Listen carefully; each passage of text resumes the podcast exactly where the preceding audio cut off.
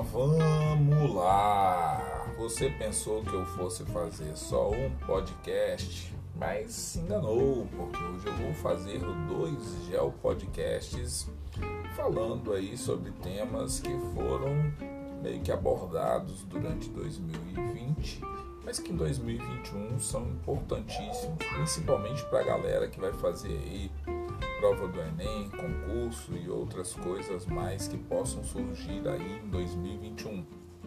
Então vamos lá. Esse Geo Podcast de hoje vai ser sobre um tema sobre globalização. Peraí, Carlos, mas você já fez áudio sobre globalização, mas eu penso que falar de temas como globalização, espaço geográfico, categorias geográficas que é importante tal, cartografia, mapas, é sempre importante. Então vamos tentar aí dar uma pincelada interessante sobre algumas questões básicas de globalização. A globalização corresponde ao processo de integração econômica e cultural em escala mundial, promovida pela expansão do capitalismo informacional e pela evolução tecnológica dos meios de comunicação e de transporte, Ih, rapaz, eu acho que eu já ouvi você falando alguma coisa sobre isso, Carlos, sobre meio técnico, científico, informacional. Pois bem, ajuda a entender um pouco sobre a globalização. O processo de integração entre os países e entre as pessoas atinge patamares globais. O conceito de aldeia global, por exemplo, nós estamos vivendo agora nesse podcast. Eu comecei fazendo uma realidade de Espírito Santo e ganhou uma proporção planetária. Então, assim, esse é o momento da globalização. É quando você faz questões que você pensa que serão pontuais e específicas e elas ganham o que nós chamamos de aldeia global. Elas ganham o planeta Terra. Então, olha só, aproveitando o conceito de, de aldeia global, fala sobre o que? Sobre o um mundo pequeno corresponde à integração propícia por redes de conexão que reduzem as distâncias, facilitando as relações econômicas, sociais, políticas, transações financeiras e comerciais que podem ocorrer entre pessoas e países, e as culturais de maneira rápida e eficiente, né? É, em escalas, sempre pensando em planetárias. Isso daí que é o importante da globalização a globalização ela pode se materializar num local e ganhar todo o planeta Terra. Por exemplo, eu estou aqui agora na varanda da minha casa, sozinho, notebook ligado, celular e gravando 3 minutos e 2. E esse áudio pode ser que fique só aqui na varanda da minha casa, mas esse áudio pode ganhar todo o planeta Terra. Então, o processo de globalização ele proporciona isso. Algumas décadas atrás, isso seria impensado. Hoje, ganhar o planeta Terra se transformou em algo corriqueiro e existem pessoas que hoje movimentam fortunas a partir do processo de globalização. Então, olha só, as pessoas por meio da internet quebram barreiras espaciais e culturais, integrando-se pela rede, conectividade, aldeia global, usando o inglês como instrumento universal de comunicação. Eu, no caso, estou usando língua portuguesa e estou aí, eu estou na, nos continentes, eu estou na Oceania, eu estou na Ásia, eu estou na África, eu estou na Europa, eu estou no continente americano e falando língua portuguesa. E aí, se você quiser até mandar uma devolutiva do por que, que você está escutando esse podcast aí, qual a finalidade né, do mesmo, se você alcançou em algum momento aí algum sucesso escutando essas informações geográficas, dá um retorno aí, manda um áudio falando de onde você é, qual foi a sua experiência durante aí essa situação dos meus áudios. Então olha só, voltando a falar sobre globalização e é isso que nós estamos vivenciando agora. Eu produzindo um áudio no Brasil, no Espírito Santo, e vocês em qualquer lugar do planeta Terra e até mesmo aqui dentro do território brasileiro recebendo isso daí. Isso é a materialização do processo de globalização. A globalização está em processo contínuo de evolução e transformação, possibilitando maior integração a cada ano, com a inovação dos meios de comunicação e de transporte, a rapidez e a eficiência alcançadas pelos setores de transporte e de comunicação nas últimas décadas, com a tecnologia da informação, foram responsáveis pela consolidação do processo de integração, conexão ou interconexão entre as diferentes partes do mundo. Olha aí a palavrinha chave. O meio técnico, científico, informacional tornou o planeta menor ao aniquilar o espaço pelo tempo com a evolução tecnológica dos meios de comunicação e de transporte, intensificando o processo de integração global. Então, já deu para você ter uma ideia aí. Do ponto de vista do contexto histórico, a globalização iniciou-se com as expansões marítimas comerciais. Claro que isso daí dependendo do autor. Eu não gosto de falar assim que o processo de globalização começou, iniciou, foi assim tal, porque você tem que ler o texto, você tem que entender o contexto do que está sendo perguntado para que você possa ver qual é a melhor resposta que você tem numa questão. Mas vamos lá. A globalização iniciou-se com a expansão marítimo comercial na Europa, por meio das grandes navegações, que iniciaram por volta do século XV e começo do século XVI, viabilizando o crescimento do capitalismo comercial em escala mundial. Então, o processo de globalização está extremamente atrelado à questão do capitalismo, ok? Então, assim, seria interessante que você desse uma estudada sobre as fases do capitalismo, porque as fases do capitalismo também interagem com as fases da globalização. Com o advento da Revolução Industrial e as consequências das transformações tecnológicas nos meios de transporte, comunicação e de produção, a globalização foi sendo gradativamente ampliada.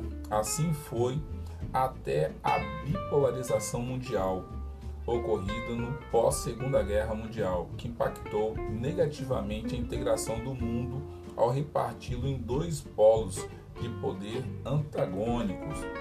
Europa, oh, desculpa, Estados Unidos de um lado, capitalismo e do outro lado, União das Repúblicas Socialistas Soviéticas, socialismo.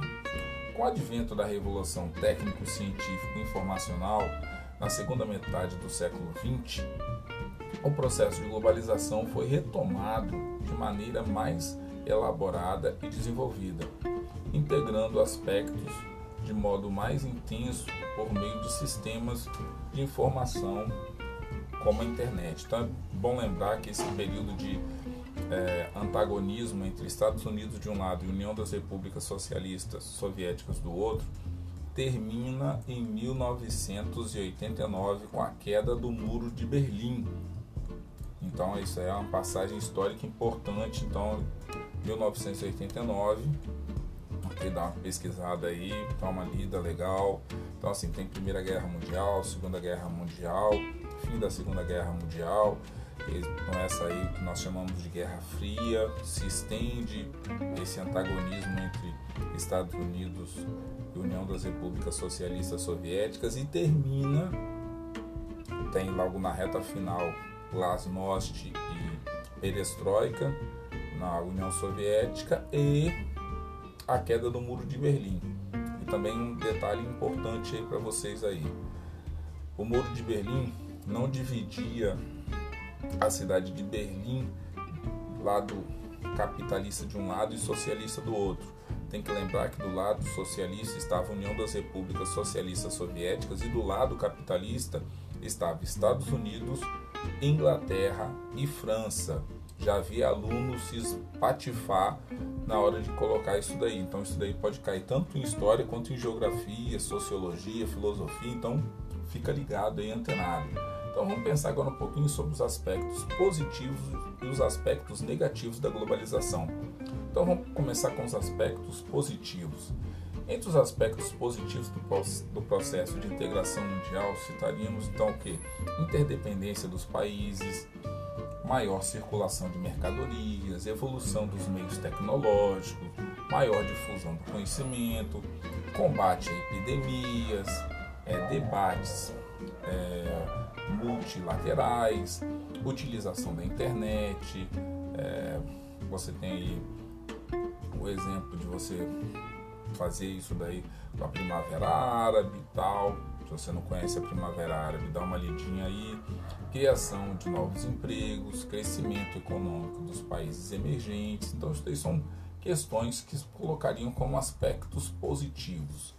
Agora vem os aspectos negativos da globalização.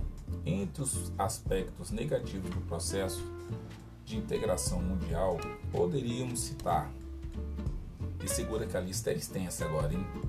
exclusão social, países do sul pobre, pobres, parcela da população mais vulnerável, desigual forma de acesso aos meios de comunicação, proliferação de epidemias, modificação de padrões culturais em países pobres, é, terrorismo global, é, a questão do território sendo desrespeitado, utilização da internet para invadir a privacidade de pessoas e de governos, guerra cibernética ou cyberguerra ou cyberwar, é, rápida é, contaminação dos países em casos de crise econômica, facilidade de especulação financeira pela integração de mercados, é, fácil transferência de empresas e empregos entre países, flexibilizar leis trabalhistas, está acontecendo isso agora no Brasil,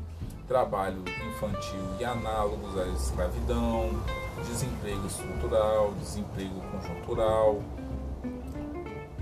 proliferação de epidemias. Não estou repetindo isso daí porque eu gostaria. Por exemplo, nós estamos passando agora por um problema seríssimo de pandemia. Não é nem epidemia, nós estamos num processo de pandemia que é pior do que epidemia.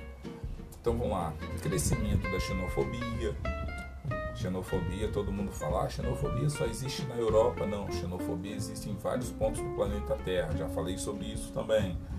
Aí algumas vezes a pessoa, tipo assim, ah, não, falar de xenofobia só na Europa, cuidado. Já pode falar de xenofobia em várias partes do planeta Terra. E é bom você dar uma pesquisada nesse tema.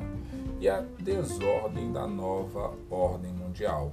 São aspectos aí que entrariam como negativos do ponto de vista da globalização. Então, galera, vou terminando o meu áudio, refletindo um pouquinho aí sobre pontos positivos e negativos, sobre um pouquinho sobre o que é a globalização.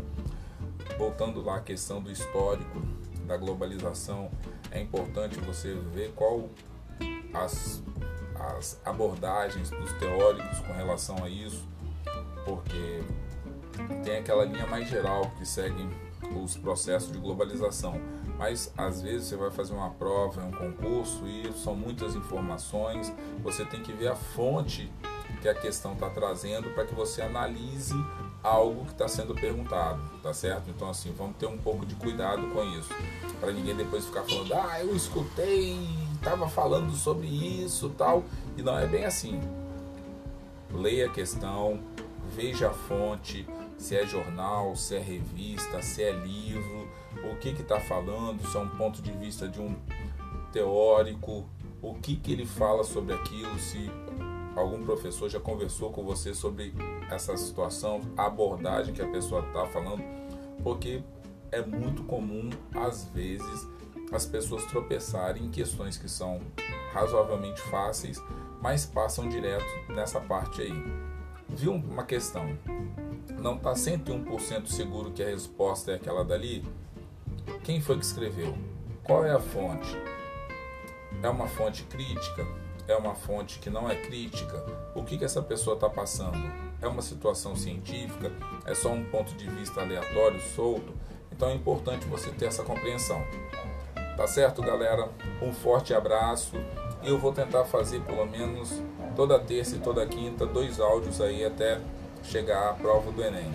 Um forte abraço, galera, e até a próxima.